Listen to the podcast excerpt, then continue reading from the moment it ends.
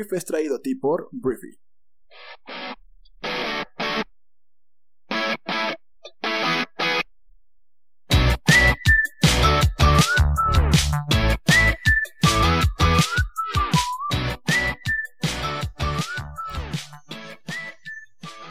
Hola, muy buenos días, bienvenidos a esto que es el Brief. Yo soy Arturo, uno de los fundadores de Briefy, y vamos a comenzar con el resumen de las noticias más importantes para este lunes 14 de diciembre.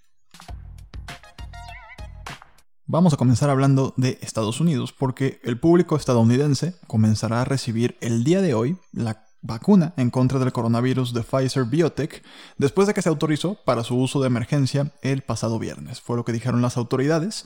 Los primeros 3 millones de dosis de la vacuna se enviaron a todos los estados este fin de semana, fue lo que dijo el general Gustav Perna, que supervisa la distribución. Al autorizar el uso de emergencia de esta vacuna, la FDA que había estado bajo intensa presión por parte de la administración de Donaldo, el presidente más naranja del mundo, dijo que la medida era un hito significativo en la pandemia. Entonces, a partir de hoy, en Estados Unidos te podrás, algunas personas, 3 millones de personas, vacunar en contra del COVID-19. Este fin de semana en Washington, diferentes personas pro-Trump, pro-Donaldo, se reunieron para manifestarse ah, para quejarse del fraude que ellos dicen que se está realizando en las elecciones del pasado 3 de noviembre. Las protestas se tornaron violentas el sábado en Washington, D.C., después de que los partidarios de Donaldo, incluidos miembros de los grupos como Proud Boys, marcharon por la capital durante el día para manifestarse en contra de esta victoria de Joe Biden, que creen que fue el resultado de un fraude electoral a pesar de que no hay evidencia que respalde las afirmaciones. Entonces, por lo pronto la presidencia está bastante atada de manos, no pueden hacer mucho porque no hay mucho que hacer, no hay evidencia que sustente que hubo un fraude en las elecciones de Estados Unidos. Hablemos de el acuerdo del Brexit, de la salida del Reino Unido de la Unión Europea, que todavía no queda. El Reino Unido y la Unión Europea acordaron continuar las conversaciones comerciales posteriores al Brexit después de una llamada entre los líderes el día de ayer. En una declaración conjunta, el primer ministro del Reino Unido Boris Johnson y la presidenta de la Comisión Europea Ursula von der Leyen dijeron que era responsable en este momento hacer un esfuerzo adicional. La pareja discutió temas importantes sin resolver durante su llamada y las dos partes habían dicho que el domingo era la fecha límite para tomar una decisión sobre si continuar con las conversaciones, con el Reino Unido listo para abandonar las reglas de la Unión Europea a finales de este mes.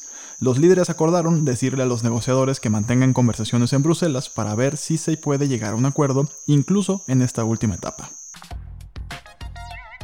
Hablemos una vez más de Estados Unidos, porque un sofisticado grupo de hackers apoyado por un gobierno extranjero robó información del Departamento del Tesoro de Estados Unidos y de una agencia estadounidense responsable de tomar decisiones sobre Internet y telecomunicaciones, de acuerdo con personas familiarizadas con el tema. La irrupción es tan grave que llevó a un encuentro del Consejo de Seguridad Nacional en la Casa Blanca este sábado. Fueron lo que dijeron unas personas familiarizadas con la cuestión. En la comunidad de inteligencia estadounidense existe la preocupación de que los hackers que atacaron el Departamento del Tesoro y esta entidad que administra información de telecomunicaciones y Departamento de Comercio hayan usado una herramienta similar para acceder a otras agencias gubernamentales, de acuerdo con personas consultadas. Entonces, bueno, hackers de algún gobierno extranjero, todavía no se dice cuál, atacaron con éxito las bases de datos del gobierno estadounidense. Hablemos de Alemania, porque tristemente Alemania va a entrar en un duro confinamiento durante el periodo navideño a medida que la cantidad de muertes e infecciones por el COVID-19 alcanza niveles récord. Las tiendas no esenciales cerrarán en todo el país a partir del el miércoles, al igual que las escuelas, y los niños serán atendidos en casa siempre que sea posible. La canciller Angela Merkel culpó a las compras navideñas de un aumento considerable en los contactos sociales. Este nuevo bloqueo va a empezar este miércoles, ya lo dije, 16 de diciembre hasta el 10 de enero, y al anunciar la medida después de reunirse con los líderes de los 16 estados del país, la canciller Merkel dijo que había una necesidad urgente de tomar medidas. Entonces, Alemania va a vivir la Navidad en confinamiento total. Hablemos de negocios, vamos a hablar de Oracle, porque el gigante de software trasladó la sede de su empresa de Redwood City, California, a Austin, Texas, fue lo que informó Bloomberg. Esta es la última empresa de tecnología en partir de Silicon Valley hacia el estado vaquero.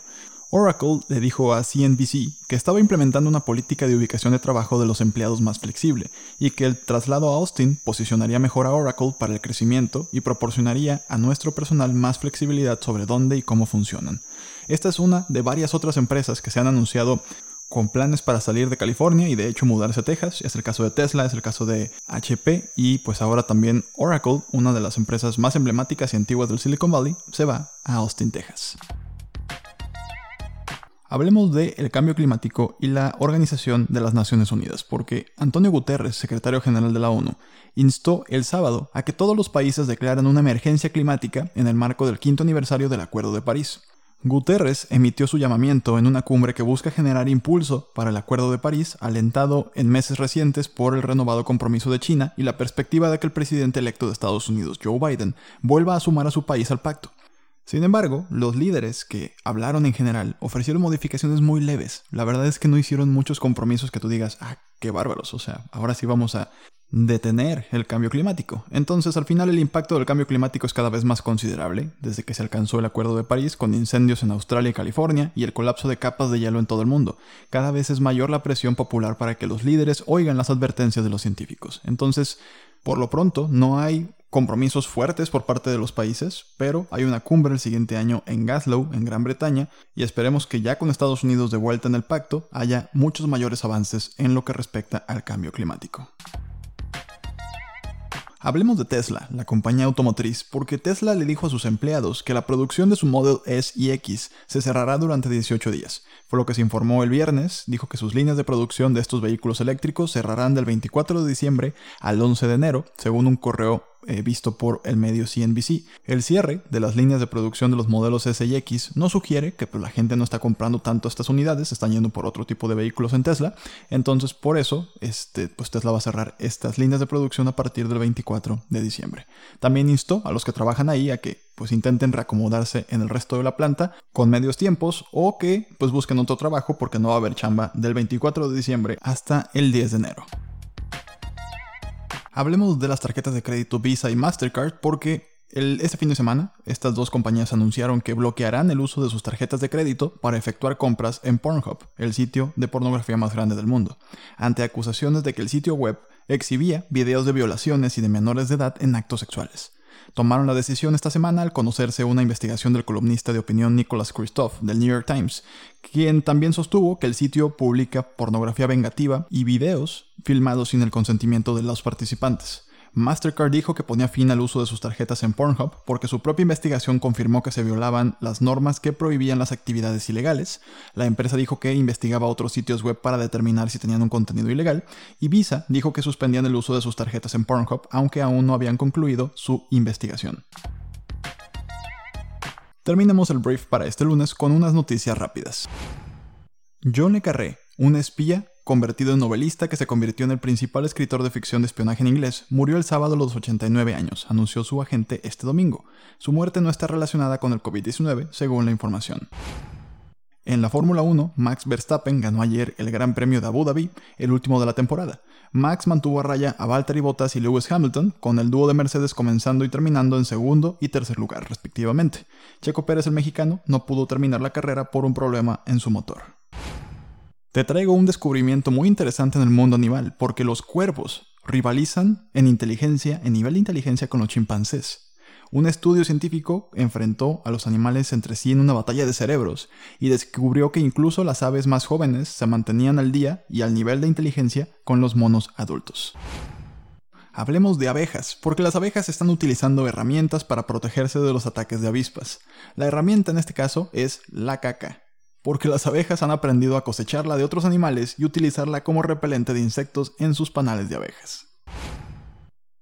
Muy bien, esta fue la conversación del mundo para este lunes, estás oficialmente brifiada o brifiado. Gracias por estar aquí, recuerda que puedes leer más acerca de cualquiera de estas noticias en nuestra aplicación móvil.